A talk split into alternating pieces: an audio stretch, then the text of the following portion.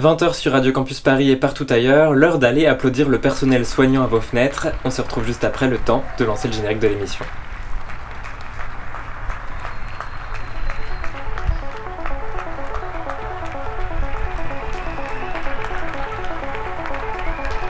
Mais qui dirige vraiment l'Europe? Des homos qui, dans leur quotidien, se sentent parfois obligés d'être très discrets sur leurs amours. On est envahi de guerre. Le lobby. Ils sont dans les campagnes, dans les villes. Les lobbyistes ont plusieurs stratégies pour arriver à influer sur les projets de loi. Radio Campus Paris. Hétéro, égalité, Leur première stratégie, c'est de parvenir à obtenir l'information le plus en amont possible. Euh, bah, même mes amis, hein, ils savent pas ce que ça veut dire cisgenre. Et pour ça, ils vont se tourner vers les petites mains, autant de l'Assemblée que des cabinets ministériels. Vous parlez de certains homosexuels qui se font la courte échelle pour grimper les échelons du pouvoir. Quelle est l'influence réelle des lobbyistes Pour faire reculer encore un peu l'intolérance. Le lobby sur Radio Campus Paris.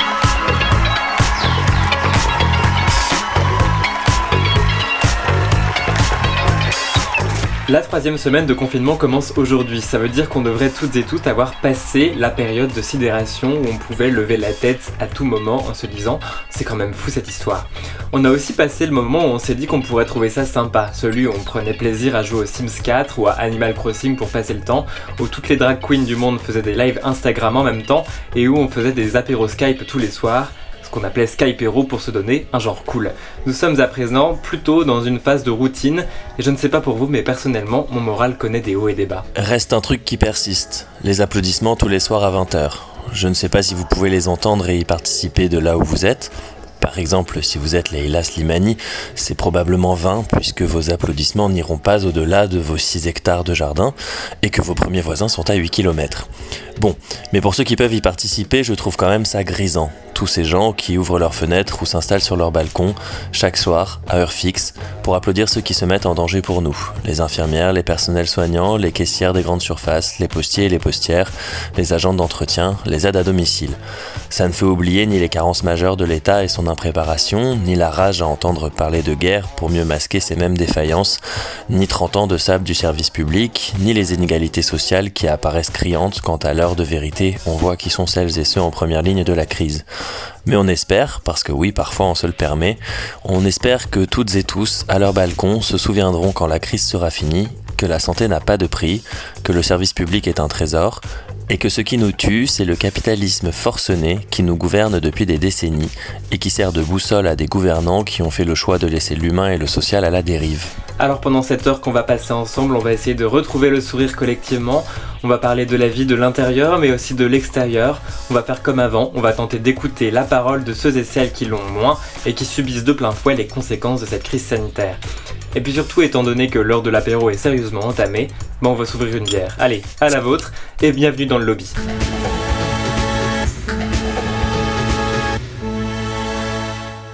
Et pour cette émission spéciale, je vous présente mon acolyte de ce soir. Salut Victor. Bonsoir Colin. Alors on a aussi une pensée pour le reste de l'équipe du lobby. On fait plein de bisous à Daphné, à Léo et à Louise qui n'ont pas pu se joindre à nous ce soir. Jusqu'à 21h sur Radio Campus Paris, on se confine avec vous dans votre radio sur radiocampusparis.org. Victor, dis-nous quel est le programme alors au programme, on vous a concocté une belle émission. On s'intéressera au sort des migrants en général et plus particulièrement les migrants LGBTI. Comment vivent-ils ce confinement alors que les militants associatifs sont confinés chez eux? Élément de réponse avec Alicia, militante au sein du BAM, le bureau d'accueil et d'accompagnement des migrants. On passera un coup film à Giovanna Rincon, qui dirige l'association Acceptes Transgenre. Avec elle, on parlera des conséquences concrètes du confinement pour les personnes trans et de ce que peuvent encore faire les militants et militantes sur le terrain. Mais avant tout ça, on l'entend souvent depuis le début de la crise sanitaire, les femmes sont en première ligne, on le sait. Pour en parler, on retrouvera deux activistes du collectif Femmes en lutte 93 qui nous avaient déjà rendu visite le mois dernier dans le lobby. Cette fois, ce seront Sophie et Nadira ce sera dans quelques instants. Merci Victor. Alors toi, tu es euh, resté à Paris dans ton appartement. Dis-moi, est-ce que tout va bien Victor? Écoute, je suis pas à plaindre. J'ai un appartement petit mais c'est assez confortable et je suis avec mon mec et tout se passe bien. Et comme on a tous les deux du travail et conscience que c'est plus dur pour beaucoup d'autres gens que nous, euh, on arrive à le vivre plutôt correctement. Bon alors comment est-ce que tu t'occupes euh, du coup? Alors la semaine je continue à travailler en faisant toutes ces choses que d'habitude tu repousses parce que tu n'as pas le temps, pas le calme ou que ce n'est pas assez urgent. J'ai la chance de faire un travail que j'aime et je peux en partie euh, continuer à le faire pendant le confinement donc ça c'est quand même plutôt chouette. Euh, le soir et le week-end en revanche j'ai l'impression qu'une autre personne a pris possession de mon corps. Moi, j'ai une éducation un peu stricte qui laissait pas beaucoup de place à la liberté et je viens un peu les 15 ans adolescents que j'ai jamais eu. Donc, je joue des heures aux jeux vidéo, je fume des joints, je me lave plus les cheveux, je me habille un jour sur deux, je mange au lit devant la télé. Bon, ça, je dois avouer que je le faisais déjà avant. Et euh, j'ai même recommencé Buffy contre les vampires. Donc comme j'ai pas vraiment 15 ans, j'arrive à me motiver pour ranger un peu, euh, faire des menus, me mettre au boulot, lire. Mais cette forme de liberté euh, cachée derrière la contrainte, elle a dans ma situation personnelle quelque chose d'assez jouissif par moment. Ah ouais, donc toi en fait tu vis plutôt super bien ce confinement, hein, Victor. Bah d'habitude moi j'aime bien m'organiser. Donc j'ai un agenda qui est toujours plein, plusieurs semaines à l'avance. Et les premiers jours du confinement, j'ai pris un plaisir assez paradoxal à barrer chaque chose que j'avais prévue alors que c'était des trucs euh, cool que j'avais super envie de faire et que j'étais vraiment déçu de devoir annuler. Mais c'était comme si le dieu du FOMO, le fear of missing out, me disait bon bah voilà, vu que tu sais pas dire non et que tu veux jamais rien rater, ben je t'enlève tout pour toi et pour les autres. Comme ça, tu rateras rien, mais tu feras rien non plus. Eh ben, je suis ravi et on fait un gros bisou à la maman de Victor qui, ai-je appris, nous écoute chaque mois. Bon alors mais chez vous, chers auditeuristes, comment se déroule le confinement? Comment faites-vous pour vous occuper? Vous nous avez envoyé quelques réponses. Voici le résultat. Eh bien salut. Bonjour. Bonsoir. Hello. On a de la chance, euh, on arrive à ne pas trop se marcher sur les pieds. J'avais déjà une liste de choses à faire quand j'ai du temps. J'ai beaucoup joué à Pokémon. Ah oui, ça j'ai beaucoup joué à Pokémon, j'avoue. D'habitude j'ai pas beaucoup le temps. Actuellement là, je m'acclimate avec un bébé chat qu'on vient d'avoir. Ça me prend pas mal d'énergie et de temps, c'est rigolo. En fait, le, je vais passer un concours euh, bah là, euh, mardi 17, mercredi 18, jeudi 19. Je mets mon réveil et à 8h30 parce que c'est l'heure qui me convient. Le concours qui a été décalé à une date qui demeure jusque-là inconnue. Le matin, je travaille euh, environ deux heures sur mon mémoire. Et bah, ce qui est compliqué, c'est que pendant ce confinement, je dois donc à la fois travailler, mais en même temps, je peux pas passer un mois à travailler non-stop si on est confiné un mois. Alors bon, les courants de chat sur, euh, sur l'ENT de la fac, c'est bof bof, hein. on comprend pas très bien euh, comment ça se passe. Je peux pas non plus passer un mois à ne rien faire puisque je vais perdre tout ce que j'ai accumulé comme travail jusque-là pour le concours. Je me suis fait une petite euh, routine sport et euh, soin de la peau et du visage. J'ai regardé tous les frais déjà mis là, les, Allez Marseille les C'est pas sorcier sur euh, l'histoire des religions. Il y a quatre épisodes. On ne s'ennuie pas. Je dois faire de la couture, donc customiser tous mes vêtements que j'ai gardés. Enfin, pas tous, mais un- une partie. Et euh, faire de la broderie, donc pourquoi pas la- les customiser. Mes parents depuis janvier hébergent un jeune Guinéen, demandeur d'asile. Et en fait, on a tous les deux plus ou moins éclusé à peu près tout ce qu'il y a à voir sur Netflix. Et là, fallait trouver une série à regarder en famille que ni lui ni moi n'ayons vu et qui plaise à tout le monde. Putain, on a galéré. Donc là, on regarde Anne an E. Et franchement, c'est drôlement bien. Hein. Sinon, on s'est fait une petite liste de euh, ce qu'on aurait à faire dans l'appart, les petits travaux, du, un peu de, de- de jardinage. euh. Cette liste a bientôt une semaine et on ne l'a toujours pas entamée. Mais bon, voilà, l'intention est là. J'ai trouvé une nouvelle occupation qui est de regarder des interviews, photos, articles sur Adèle Haenel en boucle. Et sinon, pour s'occuper, bah, on fait un live make-up des fois avec un pote. Du coup, euh, c'est live make-up, euh, divertissement. Et enfin, je voulais vraiment avoir une pensée pour toutes les personnes pour qui c'est vraiment difficile. Celles qui habitent dans un petit espace, euh, celles qui ont un, entourage pas safe. et voilà, un gros bisou à tout le monde, à toutes et tous. Et bon courage pour les personnes pour qui c'est difficile. Merci beaucoup à vous toutes et tous d'avoir joué le jeu. On pense fort à vous, vous qui nous écoutez sur vos transistors ou sur internet. On n'a pas pu placer tous les témoignages de tout le monde ce soir, mais continuez à nous en envoyer. On en relèvera sans doute certains sur nos réseaux sociaux ou peut-être dans le prochain numéro du lobby si nous sommes toujours confinés d'ici là. Allez, on va marquer une première pause musicale dans le lobby avec Refuge qui a eu la très bonne idée de sortir son deuxième album en plein confinement. L'album s'appelle Hunger, la chanson s'appelle Lion's Tear. On se retrouve juste après, on est ensemble jusqu'à 21h.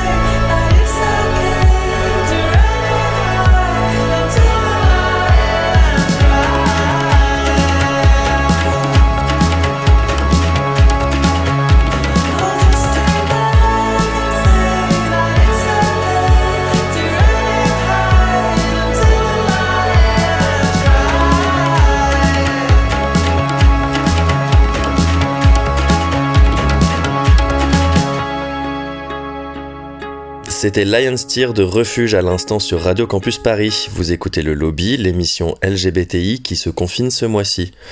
Et malgré le confinement, l'actualité queer ne s'arrête pas.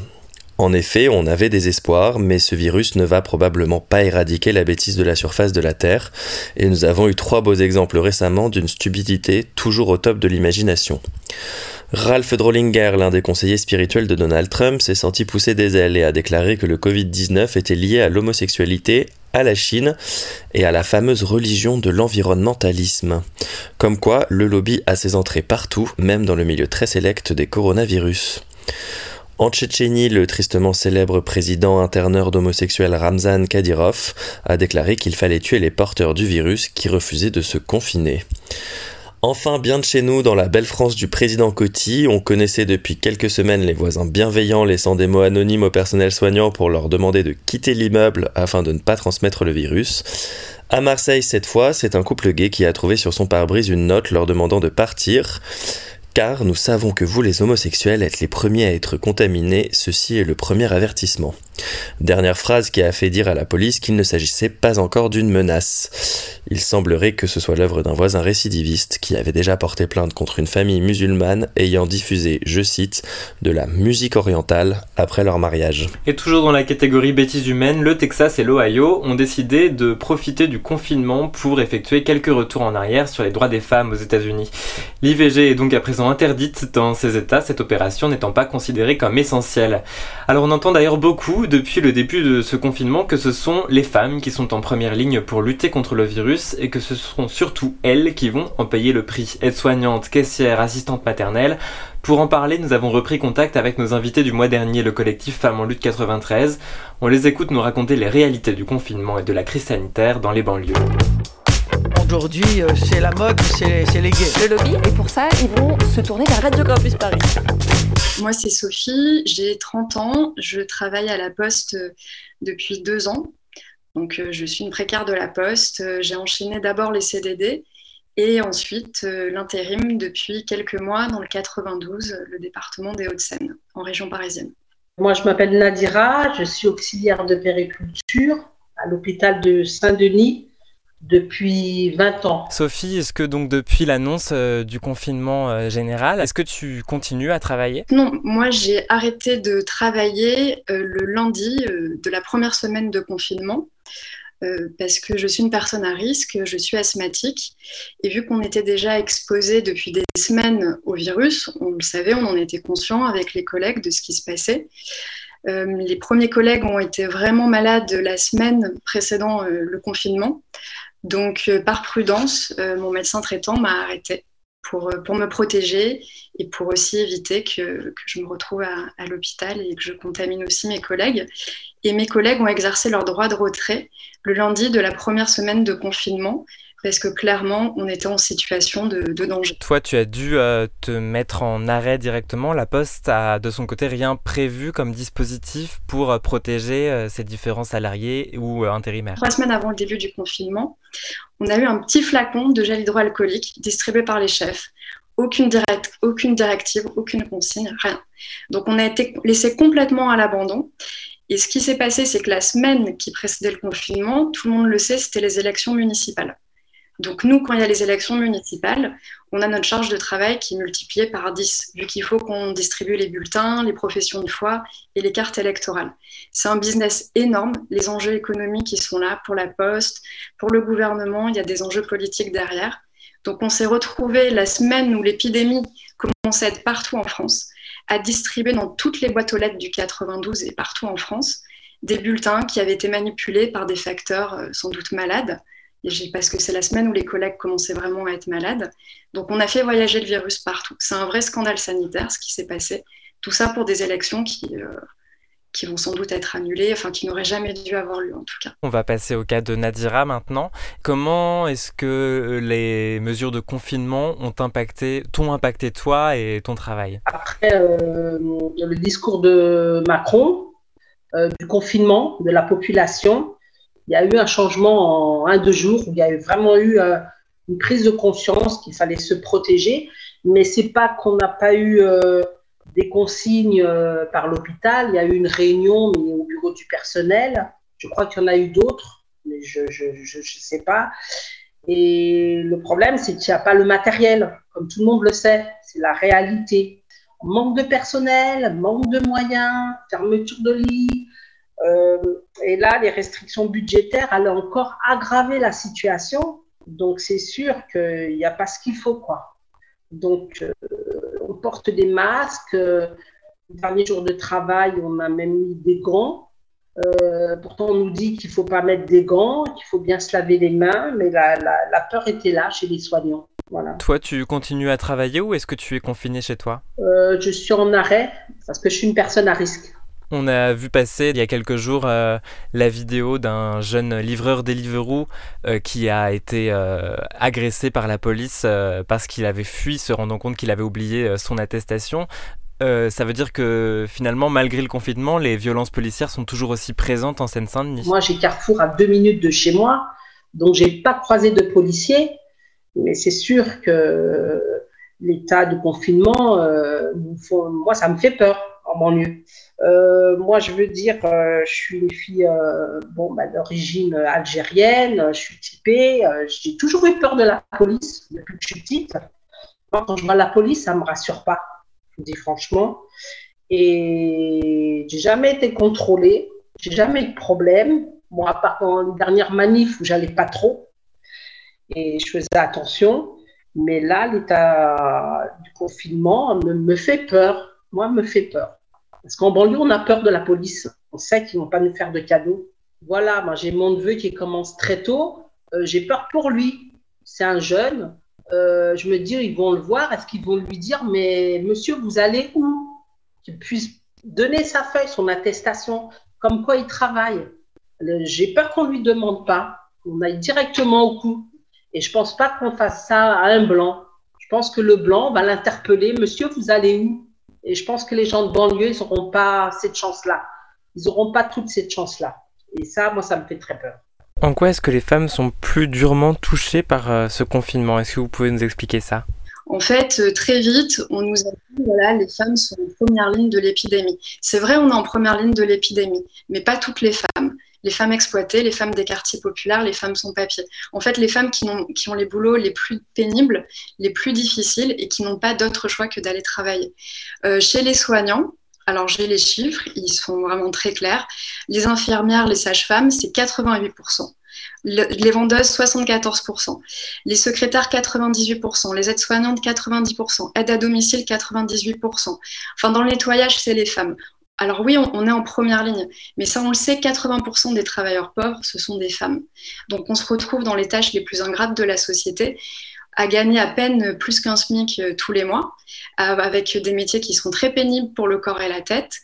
Et donc, quand il y a une épidémie, ben ouais, c'est les soignantes euh, qui sont en majorité, qui sont en première ligne. C'est les dames qui font le ménage. C'est les dames qui font à manger dans les hôpitaux, dans tout ce qui continue de tourner. Euh, c'est tous ces boulots-là aussi, les femmes dans les transports les femmes à la poste. Là, sans les femmes, bah, la France, elle meurt en fait. Puis c'est comme ça partout dans le monde. quoi. Donc euh, ça, c'est le premier point. Et le deuxième point, c'est que pour toutes les femmes qui se retrouvent confinées, parce qu'elles doivent garder les enfants, parce que d'un coup, elles n'ont plus de boulot, ou parce qu'elles ont un travail qui leur permet euh, d'être confinées, bah, il y a énormément de femmes qui se retrouvent avec leur bourreau. En une semaine, il y a eu une augmentation de presque plus de 40% des violences conjugales. Et ça, c'est la partie de l'iceberg qu'on voit, parce que les violences conjugales, la majorité sont tues. Donc c'est catastrophique. Là, les femmes sont en train d'être assassinées. Le gouvernement nous a encore sacrifié, nous les femmes. J'ai une dernière question qui va sans doute paraître un peu naïve, mais en fait, euh, on se rend compte avec euh, ce que vous nous dites, avec cet appel à témoignage, avec de nombreux appels à témoignages d'ailleurs qui fleurissent sur les réseaux sociaux. Cette situation de confinement, paradoxalement, elle aide à mettre en lumière aussi euh, pléthore de situations euh, telles que la vôtre, telles que celle dont Femmes en lutte parle depuis très longtemps. Alors donc voilà ma question naïve, est-ce que vous pensez qu'à l'issue de ce confinement, il pourrait y avoir un début de prise de conscience que toute une partie de la, population, les femmes, les précaires surtout, euh, sont, euh, sont délaissées par le gouvernement, par l'État? La situation de toute façon, elle est catastrophique. La prise de conscience euh, après l'épidémie, moi, j'y crois pas du tout. On a très très peur en fait, parce que c'est quoi cette hypocrisie du gouvernement, gouvernement contre, lequel on se bat depuis des années, gouvernement qui a cassé tous les services publics. Euh, là, on est en situation d'épidémie. Ils, ils viennent de nous sucrer nos retraites. C'était les femmes qui étaient en première ligne des retraites. Voilà, ils s'en sont servis pour faire passer, euh, pour faire passer leur loi ignoble loi sur les retraites. Là, les 35 heures, c'est fini. Enfin, c'est épouvantable, quoi.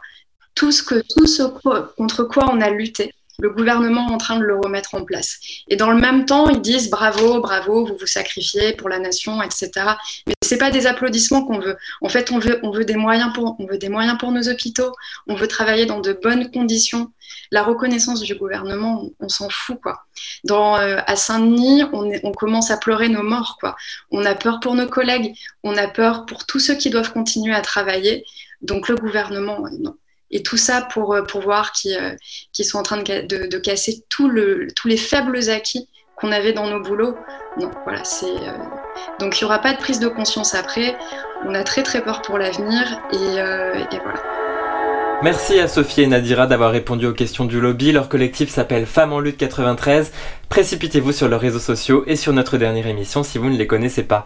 Euh, je précise que le collectif lance un appel à témoignages pour les femmes exploitées sans papier et ou des quartiers populaires en cette période de confinement. Alors envoyez vos témoignages à femmesenlutte93@gmail.com, femmes au pluriel, lutte au singulier.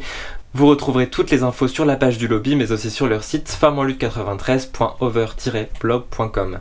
Alors, euh, ce témoignage nous rappelle une chose qui est devenue un slogan beaucoup partagé ces derniers jours sur les réseaux sociaux, à savoir que la romantisation du confinement est un privilège de classe, privilège dont on peut être un peu abusé certains auteurs et autrices invités dans les pages de certains journaux à nous raconter leur confinement 5 étoiles dans leur immense maison de campagne. Victor, c'est quoi ton préféré à toi? Alors j'avais lu le premier article du confinement de, enfin du journal de confinement de Laila Slimani publié dans Le Monde, qui m'avait semblé assez hors sol malgré ses tentatives de rappeler que des gens vivaient des situations pires que la sienne.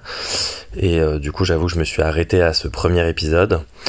En revanche, je lis régulièrement sur euh, Twitter le journal parodique que publie Matteo Maestracci à raison de 3 ou 4 tweets par jour, dans lequel il nous narre le séjour d'une famille bourgeoise dans sa villa de campagne couverte de vignes vierges et dont les, et dont les enfants euh, délicieusement baptisés Pégase et Chihiro virevoltent de bonheur et d'innocence pendant que leur père devient fou et que leur mère divague en buvant des grands crus de vin blanc. Et je recommande, c'est à retrouver sur Twitter. De son côté, la radio belge francophone, la RTBF, a décidé elle aussi de se moquer de Leila Slimani et de Marie Dariussec, dont les journaux publiés dans Le Monde et dans Le Point sont sans doute ceux qui ont le plus indigné ces derniers temps.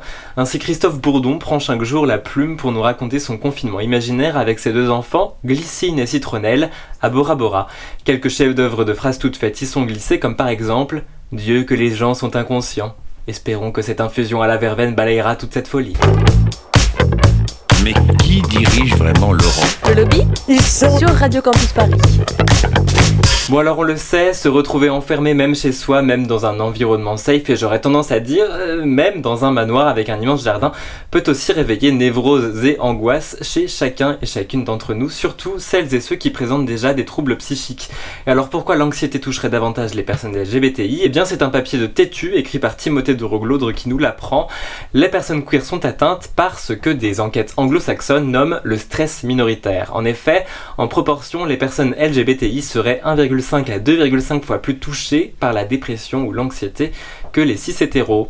Toujours à ce sujet, je vous recommande un papier d'Elsa Gambin sur Vice. La journaliste a collecté 5 témoignages de personnes atteintes de troubles psychiques qui racontent leur difficile confinement, alors que les psys ne peuvent plus pratiquer que par téléconsultation, ce qui n'est pas adapté à tous les patients. L'inquiétude monte chez certaines personnes isolées. Alors elles aussi euh, subissent directement les conséquences du confinement, les personnes transgenres isolées dans des environnements potentiellement hostiles, sans garantie d'accès à leur traitement. La crise sanitaire ne peut qu'aggraver des situations d'extrême précarité vécues par certaines personnes trans.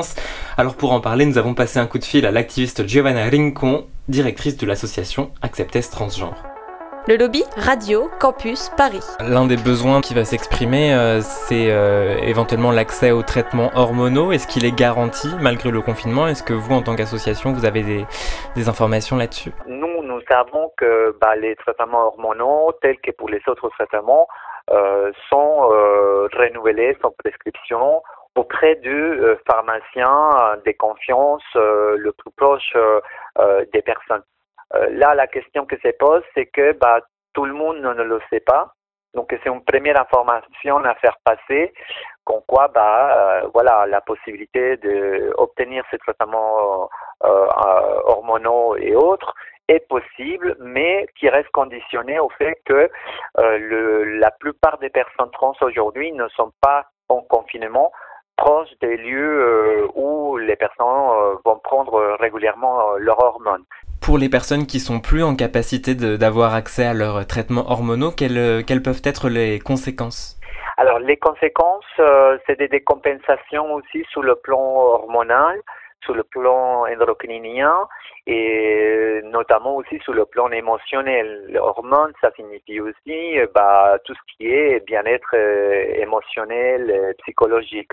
Donc ça peut être vraiment euh, un sujet extrêmement délicat d'interrompre euh, actuellement un traitement hormonal en étant en confinement parce que une fois que euh, le traitement est interrompu, il peut causer euh, des moments, euh, des crises euh, dépressives, il peut créer des situations même de panique parce que l'organisme peut rapidement être en manque. Chaque organisme qui est sous traitement hormonal va réagir différemment. Mais euh, une chose qui est extrêmement importante à savoir, c'est que euh, en étant en confinement, bah, je pense qu'une situation de décompensation peut euh, devenir extrêmement dure et difficile à supporter et les conséquences, euh, peut-être qu'il peut devenir euh, extrêmement délicates en fait. Hein. Vous, depuis euh, l'annonce du, du, confinement, en tant que militant, en tant qu'activiste au sein de l'association Acceptes Transgenre, quelles actions vous pouvez continuer à mener? J'imagine que vous pouvez plus vous rendre sur le terrain à la rencontre de personnes trans dans le besoin. Alors, nous, euh, on a décidé de maintenir dans un premier temps euh, certaines actions du terrain euh, assez limitées, mais on les a maintenues. Euh, ce qui relevait vraiment de la médiation en santé euh, surtout.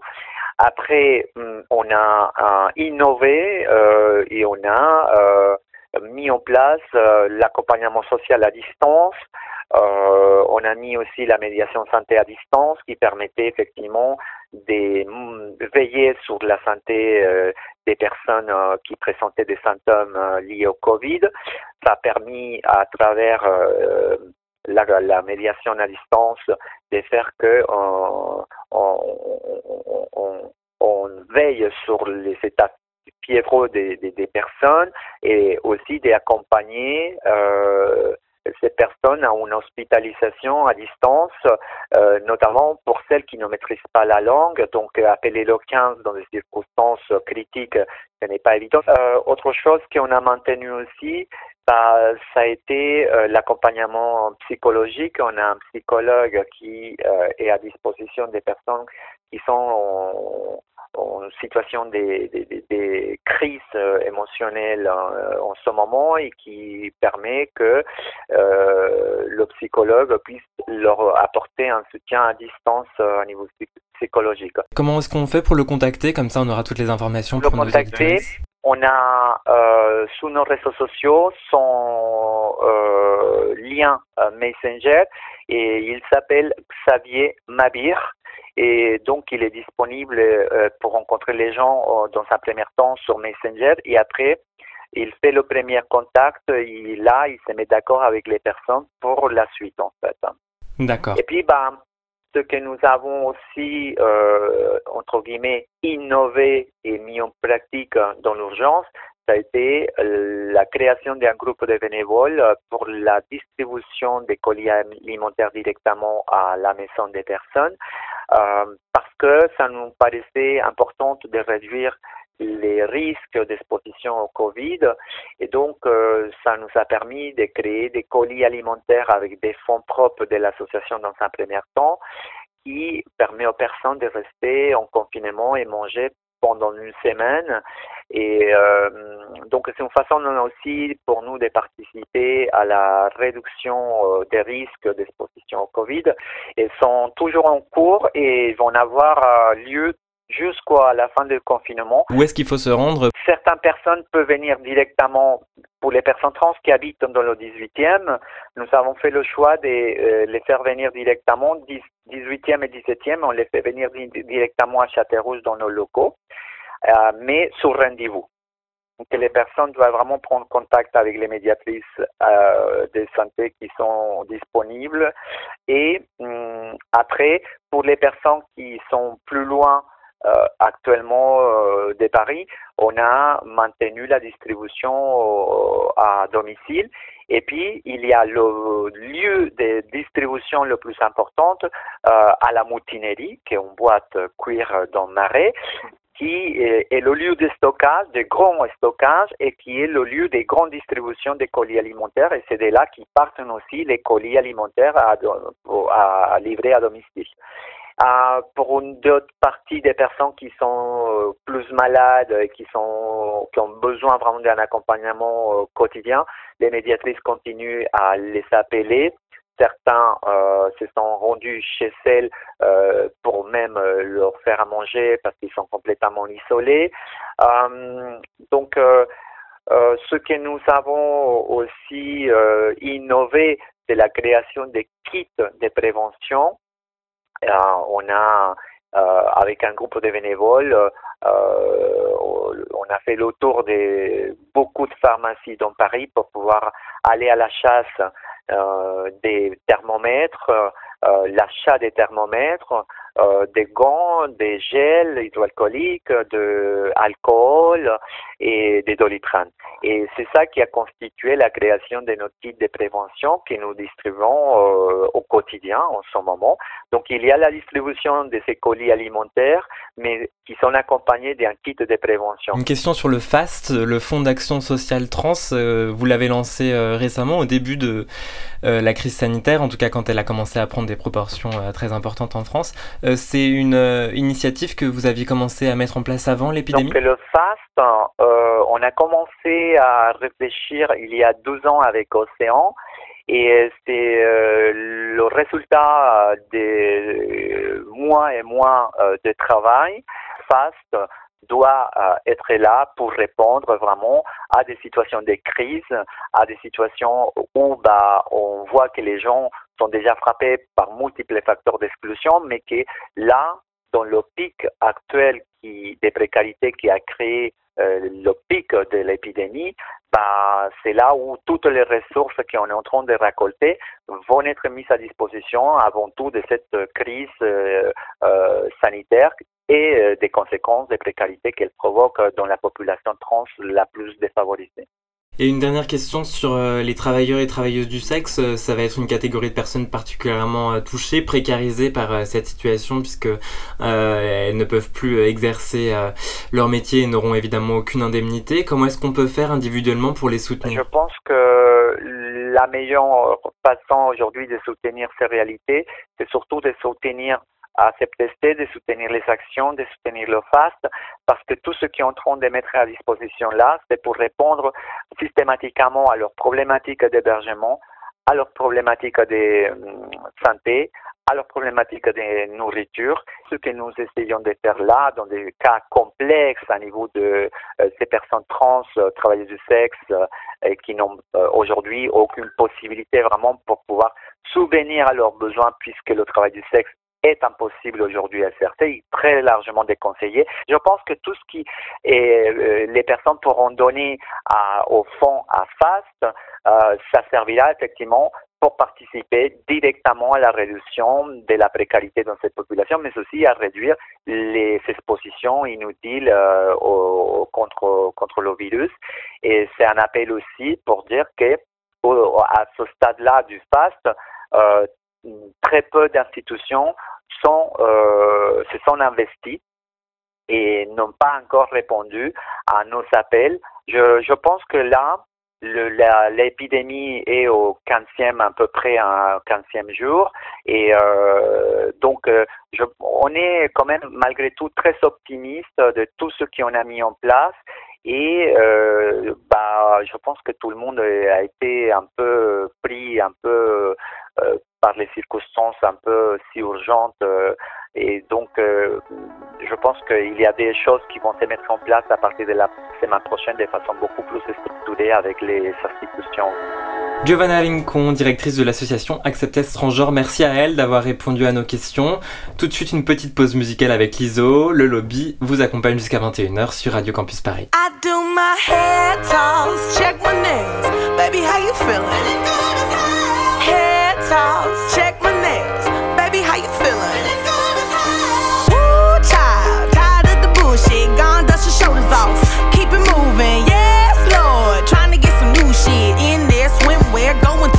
she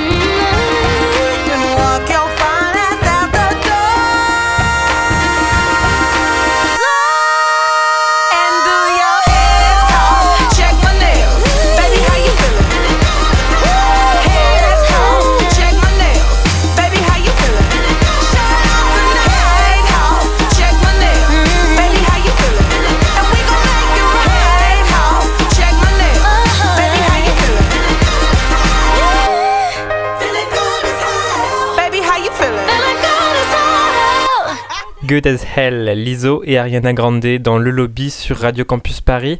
On est avec vous jusqu'à 21h grâce aux bénévoles qui permettent à Radio Campus Paris de maintenir son flux malgré le contexte. Donc merci beaucoup à elles et à eux. Victor, tout à l'heure on parlait de tes activités de confiné, de ce que tu faisais pour t'occuper. Alors sache que sur Instagram, certains et certaines ont eu des idées particulièrement inspirées. Par exemple, Kiddy Smile a appris à marcher comme dans un ball voguing à Angèle en live sur Instagram.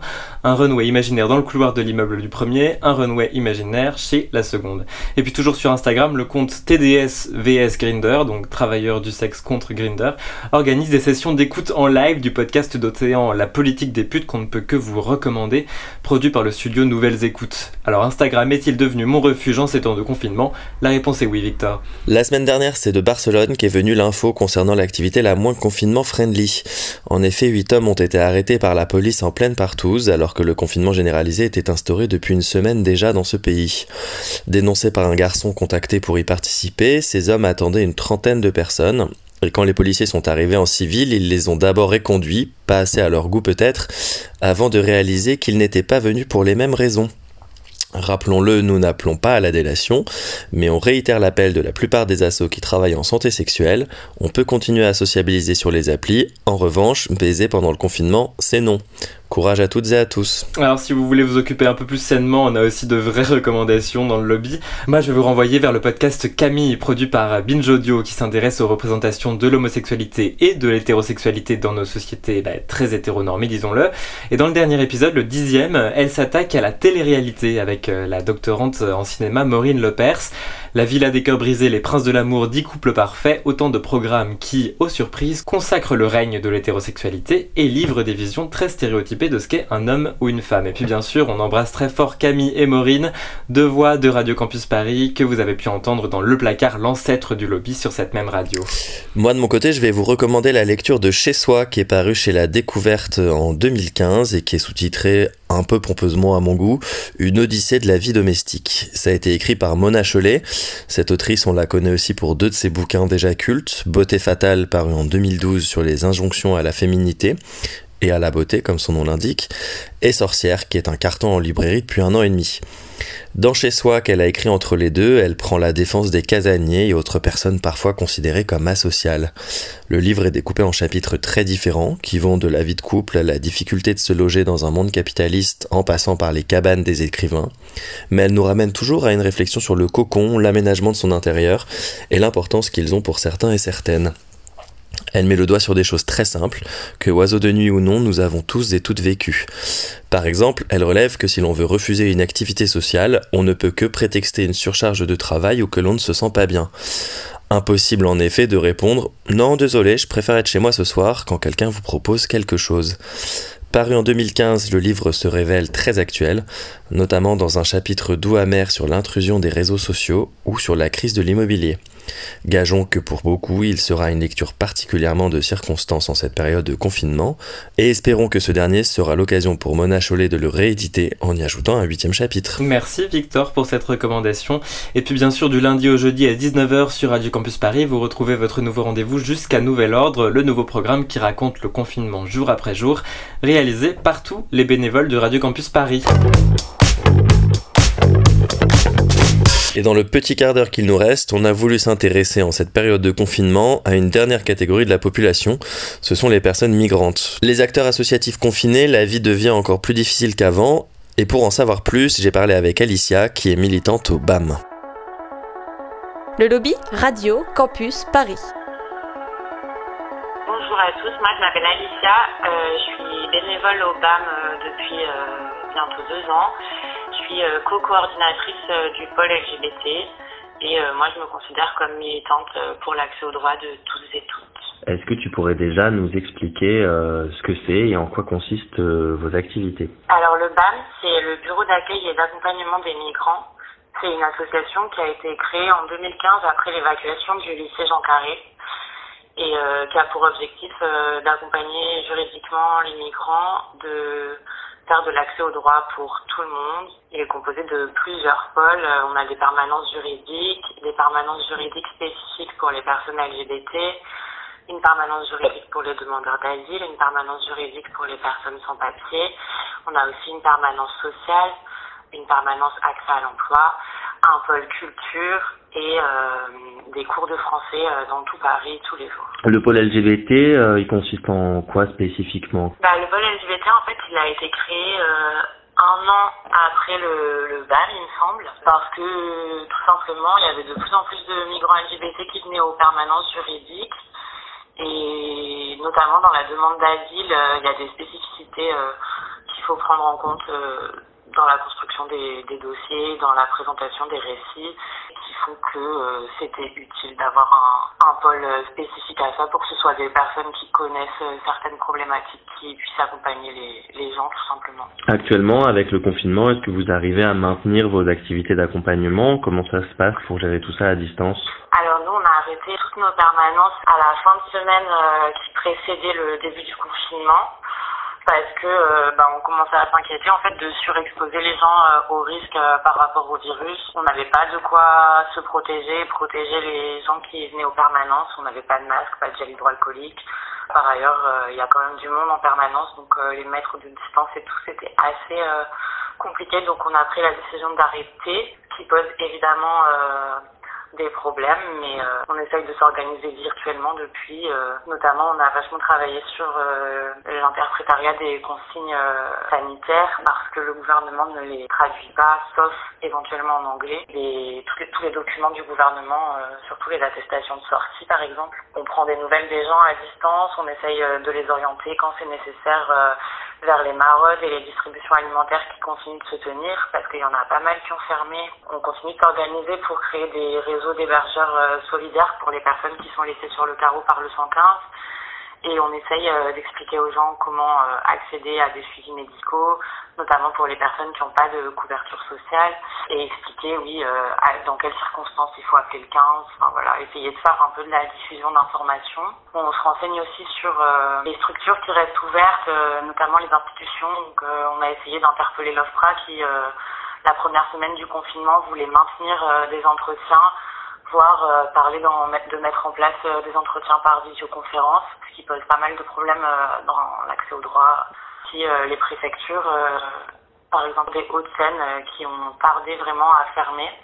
Donc voilà, on a essayé à la fois de faire de l'information, d'interpeller les pouvoirs publics sur leurs actions et surtout leur inaction. Sur les pouvoirs publics, bon, il y, a- cette inaction que tu soulignes, mais est-ce qu'il y a eu une communication qui a été faite avec les associations et des choses qui ont été réfléchies en partenariat Alors nous, en fait, euh, on n'a eu aucune communication de la part des pouvoirs publics. Après, il faut savoir que le BAM, j'ai oublié de le dire dans la présentation, et c'est quelque chose d'important, on est une association non subventionnée. Donc euh, peut-être que ça a joué, je pourrais pas dire euh, ce qu'il en est des autres associations. C'est pas normal que la solidarité et l'accès au droit reposent sur la bonne volonté euh, de certaines personnes, alors que c'est la responsabilité de l'État.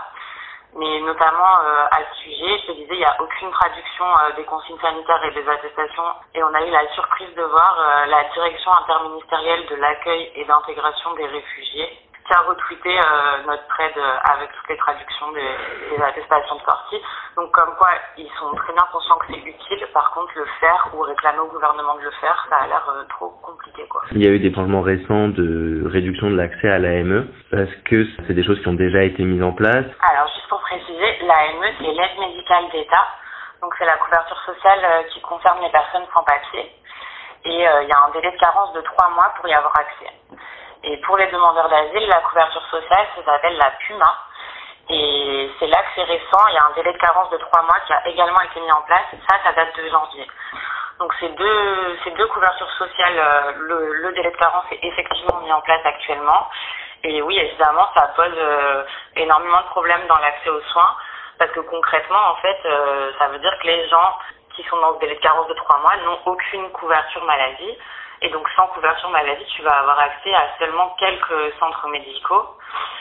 Ces centres-là euh, sont encore plus débordés que les autres, qui sont très peu nombreux.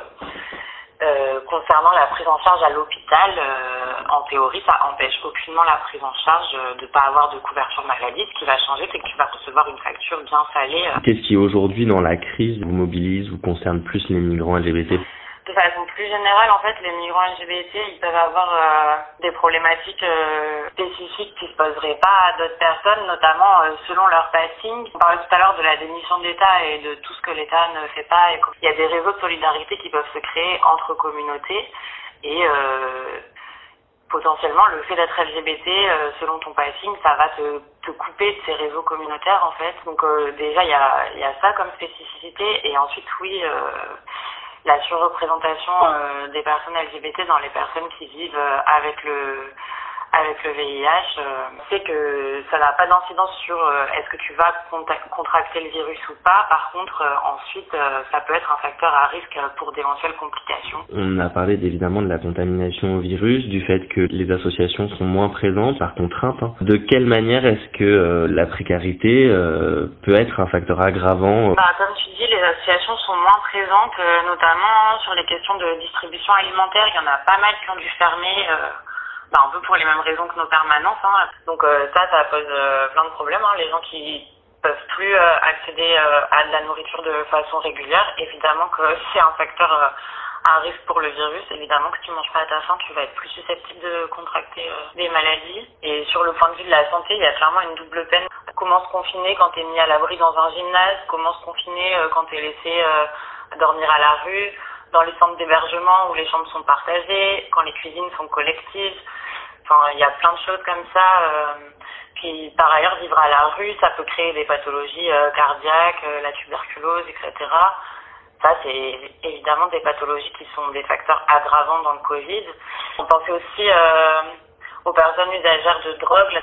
Ça peut clairement mettre dans des situations de sevrage forcé parce que tu as moins d'accès aux produits. Ça aussi, c'est des choses qui rendent extrêmement vulnérable du point de vue de la santé. Et euh, par ailleurs, la recherche de produits peut te surexposer au risque d'interpellation euh, par la police. Tu nous parlais tout à l'heure de la plateforme téléphonique de l'OFI. Est-ce que tu peux nous expliquer ce qu'est l'OFI Est-ce que tu pourrais nous dire où en sont les démarches administratives actuelles? Oui, donc l'OFI, c'est le cycle pour Office français de l'immigration et de l'intégration. Du coup, c'est euh, la première structure euh, que tu dois appeler en Ile-de-France quand tu veux demander l'asile pour obtenir euh, ton premier rendez-vous, en gros. Ils ont mis plusieurs jours euh, à réagir, mais leur plateforme téléphonique est maintenant fermée.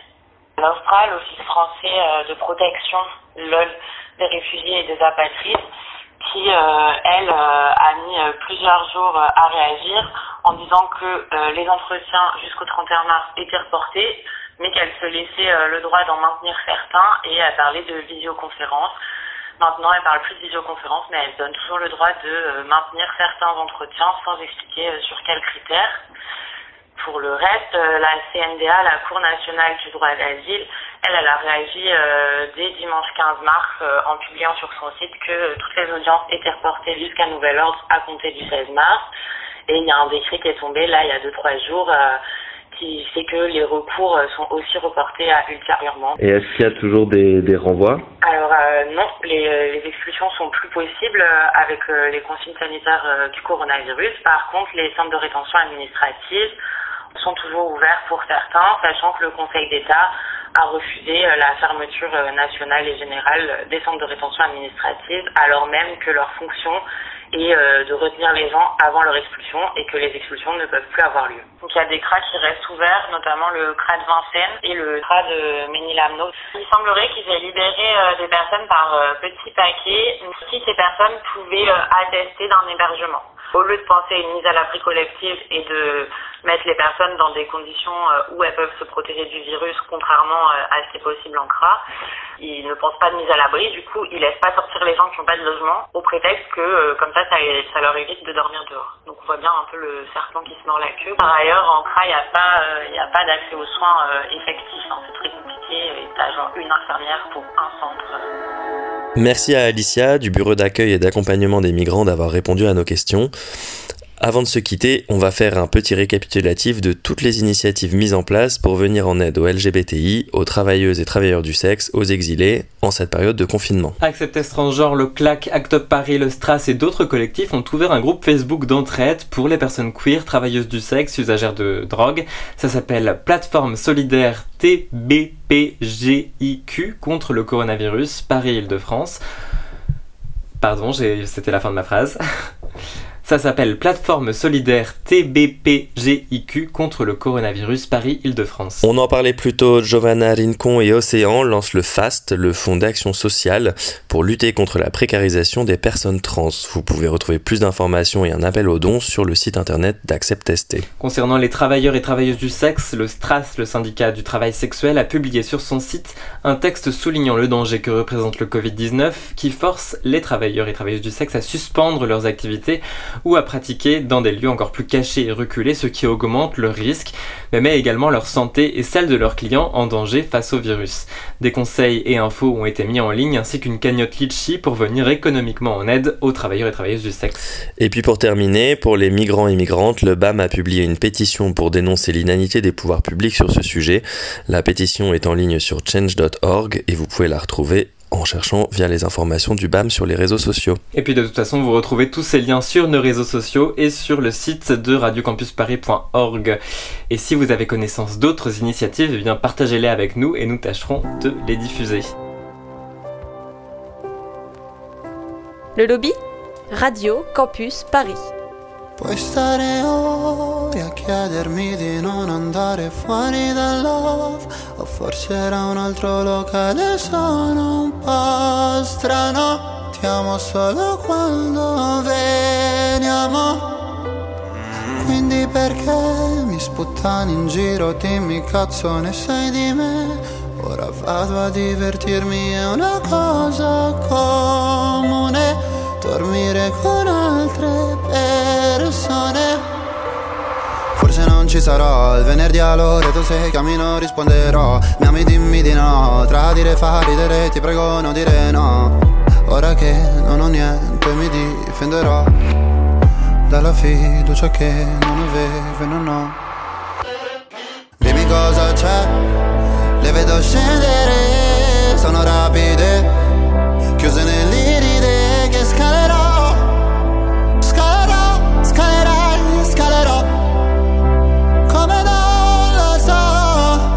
perché Mi vedo scendere Da una Mercedes Prenderò un treno perché ne so Questa notte mi perdonerò Nelle tue rapide non cadrò Cosa farai se alle spalle lascerai Milano? Chi prenderà la stanza bianca al primo piano? Non ci pensare, il ricordo è peggio della de. Ripenso a quei pomeriggi al lago, fumando e cantando piano. Mi chiedo se ritornerai, nonostante i miei mille guai. Mi chiedo se ritornerai. Ah con il solito paio di Nike. Dimmi cosa c'è, le vedo scendere, sono nell'iride. Pour conclure, c'est Rapide de Mahmoud, le chanteur italien qui avait représenté son pays à l'Eurovision l'année dernière. Voilà, c'est ainsi que se termine la première édition confinée du lobby. On espère que la prochaine émission aura lieu dans un vrai studio, mais honnêtement, est-ce qu'on y croit, Victor? Bah, la prochaine émission, ce sera le 28 avril, donc c'est vrai que c'est un peu mal embarqué pour l'instant, mais c'est pas grave, on pourra refaire comme on a fait aujourd'hui. Moi, je trouve que finalement, ça s'est peut-être pas si mal passé. Bref, merci à toutes et à tous d'avoir suivi ce numéro du lobby. On se retrouve donc dans 4 semaines très exactement. Et d'ici là sur le site de Radio Campus Paris pour retrouver nos précédentes émissions. Et puis continuez à nous envoyer vos récits de confinement en note vocale sur Instagram et sur Facebook. On en partagera sans doute quelques-uns sur nos réseaux sociaux. A très bientôt et prenez soin de vous.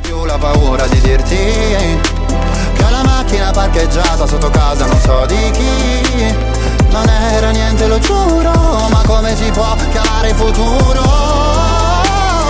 Dimmi cosa c'è Le vedo scendere Sono rapide Chiuse nell'iride Che scalerò. Scalerò, scalerai, scalerò Come non lo so. Dimmi te perché Le vedo scendere.